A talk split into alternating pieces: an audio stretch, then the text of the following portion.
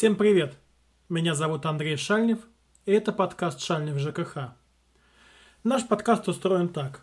Я рассказываю, что такое ЖКХ, как оно связано с каждым из вас и другими сферами нашей жизни. Приглашаю гостей, которые рассказывают свои истории, свой опыт в этой сфере. Итак, сегодня девятый выпуск нашего подкаста. Мы поговорим об электронных ОСС – ОСС, кто еще не понял, хотя, в принципе, на девятом эпизоде нашего подкаста эта расшифровка, наверное, вам уже запомнилась, это общее собрание собственников. То есть сегодня мы поговорим об электронных собраниях собственников, как они проводятся, вообще откуда это все пошло и есть ли у них будущее сегодня, завтра, а может быть даже послезавтра. В целом до пандемии коронавируса когда она началась в нашей стране в марте, отношение к электронному ОСС было такое, ну, в целом, хорошая вещь, возможно, нужна, но сейчас большинство людей к ней не готовы. Примерно так же относилась к электронному ОСС власть, государство и законодательство. А поскольку в сфере проведения собрания собственников очень большую роль играет законодательство, то есть жилищный кодекс и другие подзаконные акты, то позиция власти, она имеет очень большое значение. И вот этот инерционный сценарий, который выражался в такой э, отговорке, типа, ну, никто не будет голосовать, никому это не, на, не надо, у нас в доме живут одни пенсионеры. Или во всех домах большинство пенсионеров, они не смогут голосовать в электронном виде. Это был преобладающий такой тренд, который, в принципе, показывал и объяснял отношение государства и основных игроков к этим электронным ОСС. Это отражалось и в законодательном регулировании. То есть для того, чтобы с помощью электронной системы голосования принимать какие-либо решения, были очень э, большие препоны, очень большие барьеры. Что такое электронный ОСС? На самом деле электронный ОСС – это ОСС, проведенный в форме заочного голосования с использованием определенной информационной системы. Информационная система бывает государственной и частной. И, в принципе, для того, чтобы провести собрание раньше, до июня 2020 года необходимо было сначала провести классическое ОСС, на котором утвердить несколько вопросов, выбрать ту систему, в которой вы будете проводить такие голосования в будущем, а, выбрать администратора собрания. Администратор собрания – это такой человек, который должен выносить э, информацию о собраниях. То есть, если вы хотите провести собрание, вам нужно прийти к администратору, и провести собрание. Второе, должны быть утверждены условия проведения собрания. Ну, представьте себе, что есть в доме токсичный собственник, который каждый день будет приходить к администратору и говорить, я хочу провести общее собрание собственников в электронном виде, выноси на голосование. Для этого обычно утверждаются какие-то такие препоны, скажем, на этом пути. И кроме того, администратор общего собрания собственника имеет право вносить в электронную систему бумажные бюллетени то есть бюллетени получены традиционным способом, которые поступают э, к нему, и он их, собственно говоря, учитывает. Это очень важный момент, э, то есть именно поэтому позиция администратора имеет очень большое значение. И самый главный момент, до июня 2020 года срок такого голосования не мог быть больше пяти дней. А теперь представьте, что такое провести за пять дней в электронном виде голосование на общем собрании собственников. Ну, все примерно понимают, кто хоть раз проводил, обходил дом, как долго это происходит. Таким образом, электронное ОСС, оно проводилось, но не было полностью заградительным барьером, который мешало проводить э, до июня 2020 года собрание. Нет. Но это могли сделать только самые-самые активные, только самые-самые крутые э, люди, которые могли организовать комьюнити, сообщество на своем доме так, что, по сути, электронный ОСС для них был таким своего рода попыткой, ну, не попыткой, а вот такой легализации давно обсужденных решений. То есть мы проводили кучу встреч, мы встречались во дворах, мы все это сделали, делали, и вот за пять дней, грубо говоря, мы нашли способ, как, не ходя по квартирам, как достать всех, кто не живет, и у нас был электронный ОСС. И по сути, разницы между государственными и частными системами законодательно не было. Ну, понятно, что частные системы были удобны, но и они были платными. То есть надо было утвердить плату. Но государство эту тему никак не форсировало, что было интересно на волне всякой цифровизации. И никак это не делало, к сожалению. И теперь 2020 год. Пандемия коронавируса. В июне принимаются поправки, которые резко меняют э, отношение власти к тому, что происходило. Как мы знаем, с марта, с конца марта до июня фактически было запрещено проводить общее собрание собственников. Почему? Потому что нельзя было проводить очную часть голосования. У меня была такая практика где-то вот в первые дни действия этих запретов, когда не очень было ясно, как это все распространяется на проведение собрания собственников, потому что они не подпадали под публичные мероприятия. По другим мы пытались проводить собрание. Ну, в принципе, очень быстро это все прекратилось из-за негативного отношения жителей и, в принципе, из-за того, что, ну, общее настроение было такое, что это лучше не проводить, и полиция тоже, э, на самом деле, приезжала на такие собрания собственников. Это на самом деле важный момент, и это по сути означает э, следующее. Это означает, что власть очень быстро развернулась и поняла, что нужно использовать в своих целях, потому что собрание надо проводить, так или иначе надо, тему цифровизации. Понятно, что это модная тема. Россия там один из, на самом деле, не отстающих в этом направлении. И решили очень резко внедрить новые правила в проведении электронных голосований. Первое голосование, первое изменение – это, по сути, разграничение очень серьезное государственных систем от частных. А, в государственных системах, сюда я отношу, на самом деле, государственные региональные системы, а, можно проводить голосование сразу, без выбора этой системы. Если я вам говорил, что было до июня 2020 года, надо было провести обычное ОСС и потом выбрать систему то сейчас вы можете проводить голосование в государственной и региональной системе сразу без этого. Второй срок предельный, срок голосования от 7 до 60 дней. Это уже не 5 дней. Здесь уже даже от 7, то есть даже нельзя 5. А, соответственно, на будущих собраниях можно его выбрать. Это тоже намного более либерализующее мнение. Ну и вот возможность проводить без предварительного собрания в государственной системе – и сначала была даже позиция, что такое голосование в принципе можно не уведомлять, даже если не поменен способ уведомления. То есть, если у вас не утверждено уведомление на собрание, о собрании на эм, стендах, все равно можно проводить голосование э, без почтовой рассылки. Правда, потом Минстрой написал несколько писем, где говорил, что нужна почтовая рассылка. Ну, это вот такая двойственность позиции. И то, что жилищный кодекс там много расправился. И второй момент. Я должен обязательно сказать, что многие эксперты до сих пор не сошлись в том мнении, можно ли проводить в частных системах первое голосование без ее выбора. Потому что нормы жилищного кодекса противоречат друг другу. Есть норма, которая говорит, что о любых информационных системах. Есть норма, которая говорит о региональных и государственных системах. И есть письмо Минстроя, которое не несет в себе нормативной силы, которое нам говорит о том, что только в государственных информационных системах и только в этих э, региональных. Ну, какие у нас есть э, системы? Государственная, региональная, это ГИС, ЖКХ, государственная информационная система жилищно-коммунального хозяйства, которая есть формально во всех регионах страны, формально в каждом доме, формально каждый дом может провести голосование в этой системе. Почему формально, дальше я расскажу. И региональные. В настоящий момент региональные системы есть только у двух регионов. У Москвы, это электронный дом активного гражданина, и у Московской области, это система ЕАС, ЖКХ Московской области, ЕАС ЖКХ МО, такая, ну, аббревиатура советский такой новояз.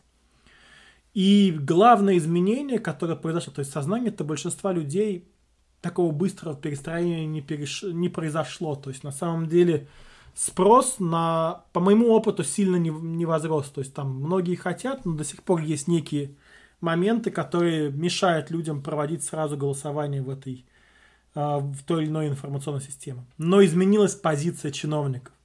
От позиции отрицания, от позиции инерционного сценария, где ну, чиновники у нас говорят, что у нас есть бабушки, пенсионеры, другая позиция, которая была озвучена на одном из мероприятий, на котором я был по умному городу, где был представитель Минцифры, Минцифрового развития в мае этого года, 2021, который сказал, мы считаем, что все голосования должны проводиться в электронном виде, что это будет нашей защитой от фальсификации общих собраний собственников, а те, кто не может голосовать в электронном виде, пенсионеры, пусть идут в МФЦ и голосуют там. Это неизбежно спустилось вниз в виде разнарядки такой, особенно в Московской области, где от губернатора спущено главам, от главам директорам УК, которая установила предельные значения, по которым нужно провести собрание таких собственников. Это касается, ну, Московской области, документы, в принципе, публиковались открытые якобы рекомендательный характер, который в нашей централизованной государственной системе носит такой характер очень жесткой рекомендации провести до конца 2021 года определенный процент домов голосования, где принять, э, ну, где провести голосование через эту систему и принять основные пункты, там, выборе администратора на будущее и прочий-прочий вопрос. Администратором, естественно, в большинстве случаев будет являться управляющая компания. Это, в принципе, объективно понятно. Ну и Позволить себе администраторы не управляющей компании могут только самые активные дома, которые смогут сами провести такое голосование и сами его заадминистрировать. Вот такая пошла сразу разнарядка чиновников и полная смена вследствие пандемии коронавируса, полная смена парадигмы. Ну и, собственно, давайте поговорим подробнее о тем, тех системах, где сейчас можно проводить общее голос... собрание собственников. Начнем с самой большой, с монструозной ГИС ЖКХ. Начнем с того, что эта система разрабатывалась как такая универсальная система для отчетности, для того, чтобы можно было найти прозрачно всю информацию по домам, все протоколы общих собраний собственников, всю информацию по дому. Она была в ведении сначала одного министерства, потом другого, от Почты России к Минстрою. И вот буквально сегодня, 17 ноября, когда мы записываем наш подкаст, пришла новость, что бабах, ГИС хотят приватизировать. Там были выделены сотни миллионов рублей на разработку. Аудит проводился за 1 рубль компании, очень близко связанной с той, которая занималась ее разработкой. Если вы зайдете на информацию по своему дому и сравните, вот, ну, более-менее понимаете, как, какой у вас дома, что есть, вы, скорее всего, найдете неточные данные. Система работает очень криво, очень неточно. Ни в коем случае не является исто- источником исчерпывающей информации, но является такой вот обузой и обязанностью для управляющих компаний вести с ней дела, выгружать на некоторые показания, и для собственников, для многих на самом деле является выходом, что если они не доверяют УК и прочим, они могут попробовать заплатить эту систему. Ну, работает все, конечно, очень криво, очень нехорошо и много миллионов. Но вот типичный такой государственный долгострой, вот как мы любим строить мосты очень долго, с большим количеством распилов. так, в принципе, было с этой системой. Поэтому, скорее всего, если вы попробуете провести в ГИС ЖКХ голосование, у вас не получится. Первые, кто вылетает из голосования в ГИС ЖКХ Московской области, это все новостройки. Все дома, где есть люди, которые не оформили собственность, не получили ЕГРН. Обычно это дома там, до трех лет постройки, где есть акты приема передачи прочие-прочие документы. Не получится. Второй момент. Скорее всего, в этой системе и самый главный момент, если управляющая компания будет против проведения вашего собрания собственников, она сможет это заблокировать так или иначе внеся какие-то изменения в систему, так или иначе запустив свое параллельное голосование. То есть сейчас ситуация обстоит так. Вы можете запустить свое голосование на 60 дней. В рамках этого голосования, в датах этого голосования указ запускает свое голосование на меньший срок, где выбирает себя администратором, принимает свои решения, и в принципе у вас потом пропадает возможность добавлять голосование и добавлять прочие-прочие моменты. И самый большой минус – в ГИС ЖКХ невозможно увидеть промежуточные результаты голосования. То есть, когда проходит голосование в ГИС ЖКХ Московской области, вы не видите, как голосуют люди, сколько людей проголосовало. И, в принципе, это вообще лишает вас возможности норма- проводить нормальный ОСС, агитировать и делать прочие моменты. Поддержка очень долго отвечает, многие изменения, ошибки очень долго в ручном режиме исправляются или никогда не исправляются. Поэтому, в принципе, ГИС ЖКХ не самая удачная система для того, чтобы проводить там собрание. Она, возможно, будет как-то меняться, модернизироваться, хотя по текущим новостям мне кажется, что, скорее всего, рано или поздно будет, при... будет принято решение снести и сделать новую. Электронный дом активного гражданина. Это, этот проект развивается в тип, вот, как типичный проект цифровизации по-собянински. Это попытка сделать хороший, дорогой модно выглядящий сервис, который, по сути, занимается сбором личных персональных данных жителей для целей мэрии Москвы.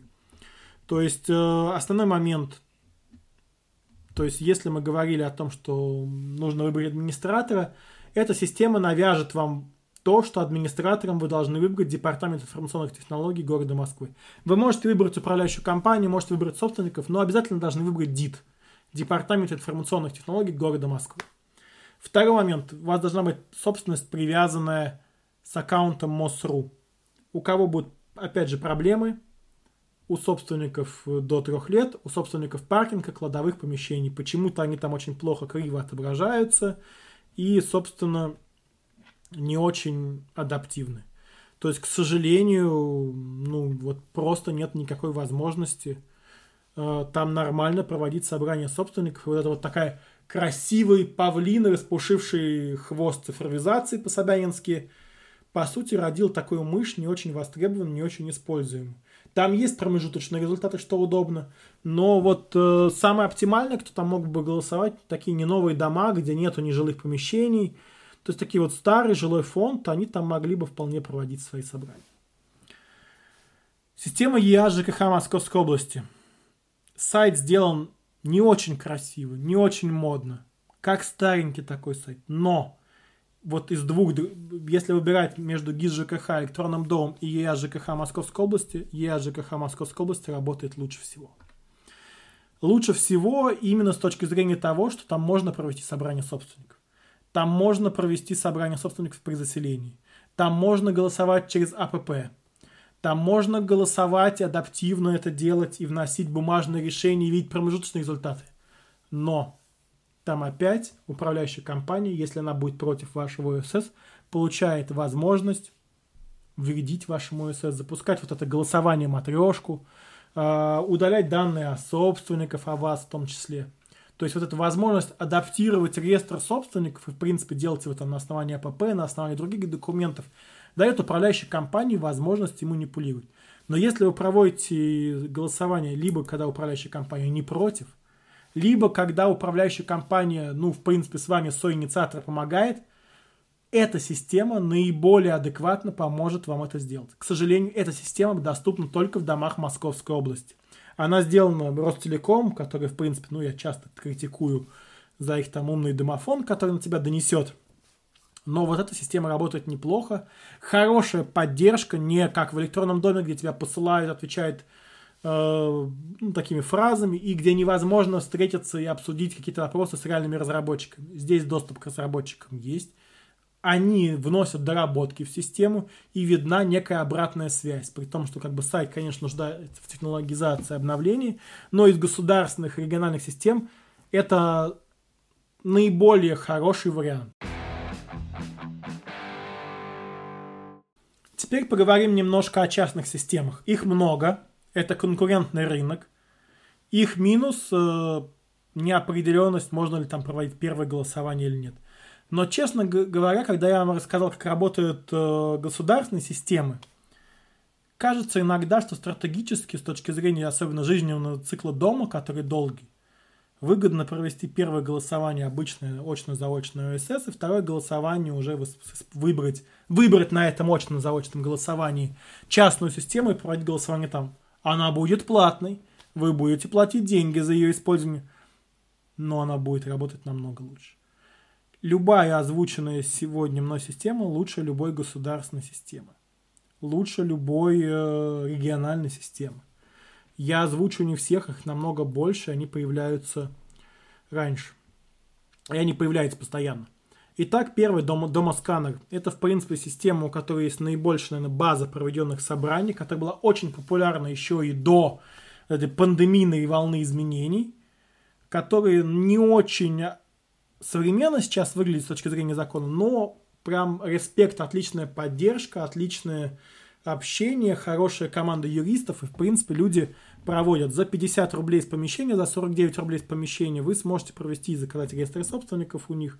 49 рублей с помещения это очень небольшие деньги даже на большой дом. Это, в принципе, понятно, что надо принять решение, как на них скидываться, но если дома активный, там есть активные жители, собрать даже 50 тысяч рублей с дома в тысячу квартир, но это, как раз тот показатель, который делает система, работает. Принципе, нет приложения, есть э, сайт, вход на сайт, подгрузка реестра собственников и дальше верификация по номерам телефонов. По базе, которую вы предоставляете. Соответственно, самое главное описать Самое главное описать, как вы эту базу номеров телефонов передаете, как она верифицируется. То есть голосовать люди потом будут, вводя свой номер телефона, получая пароль смс и вводя голосование. Сайт может быть не современный, но понятная, простая система, и там понятно, как проводить голосование. Моя квартира. Это то, что делает Росквартал. Росквартал один из самых популярных а, порталов, которые проводят э, обучение, перса... обучение людей, делает банк знаний. И там очень-очень много, в принципе, интересных материалов, вебинаров проходит по теме ЖКХ. Обязательно подключайтесь, если особенно вы работаете в этой сфере, вам полезно. Моя квартира не очень хорошо у них обновляется, не очень хорошее приложение. Все немного старое, плюс только в том, что вы можете сами там им управлять и сами им рулить, то есть свободный доступ к реестрам, но очень маленькая база проведенных собраний и очень небольшая правовая база. У дома сканера большая база успешных собраний, большая база юридическая, где они отстаивали в различных судах, э, что их собрание легитимно. А, в принципе, ну, моей квартиры, то есть ее главный плюс, что ну, эта система сделана э, Роскварталом, Росквартал есть э, репутация. Такая же система есть у Бурмистра, Бурмистр такой аналог сайта конкурента Росквартала. А Сквер, тут все интересно, есть прям много домов, которые любят эту систему Сквер. Эта система была сделана для общения между жителями домов. То есть, как мы помним, был такой сервис Яндекс района, который закрыли, слили, потому что там была канализирована протестная активность. Вот есть такой сквер, созданный для общения. Разработчик живет даже не в России, но многие его любят. Там нету небольш... никакой большой команды разработчиков, там есть подвижники. И у них такой не очень современный, не очень красивый, но у многих вызывающий большое доверие сайт, где можно проводить электронное голосование. Тоже большого пула нету, но вот как бы много раз я сталкивался с тем, что жители хотят выбрать именно этот портал для того, чтобы проводить там голосование. И, наверное, самый современный, самый передовой, имеющий мобильное приложение, это Butler. Butler Social, Butler от слова дворецкий. А, проект, сделанный серьезными людьми, которые раньше занимались сити-драйвом, продали этот э, каршеринговый проект Сбербанку и Mail.ru Group, теперь называется City Drive каршеринг, и ушли вот в серу ЖКХ. Проведение собрания для Батлера, для их приложения сайта, это побочная вещь. В целом они хотят сделать такой агрегатор по продаже услуг для дома. То есть там установить диван, повесить зеркало, вот тут же у нас сбор средств, тут же краудфандинговые модели. Приложение сделано удобно, современно, идентификация происходит через Bear то есть тоже достаточно современно и модно. То есть, э, ну вот, в принципе, Батлер, он, понятное дело, там есть ресурс определенный, люди пришли очень опытные в такой вот финтех э, пользовательской взаимодействии, понимают, как это все настроить. И вот пока им нужно только наработать базу клиентов как можно больше и базу успешных кейсов судебной работы. Но в плане поддержки и прочего тоже, ну, сервис на высоте. В принципе, есть, понятно, и другие сайты, но я вам рассказал несколько сайтов, потому что у нас в целом такой как бы не технологический обзорный подкаст – а в принципе, если у вас будет интерес, э, можем отдельно записать каких-то людей на будущем втором сезоне, взять интервью у разработчиков, потому что я знаю разных проектов. Это было бы, ну, вообще отлично, мне кажется. И я уже сам записал эту идею для себя.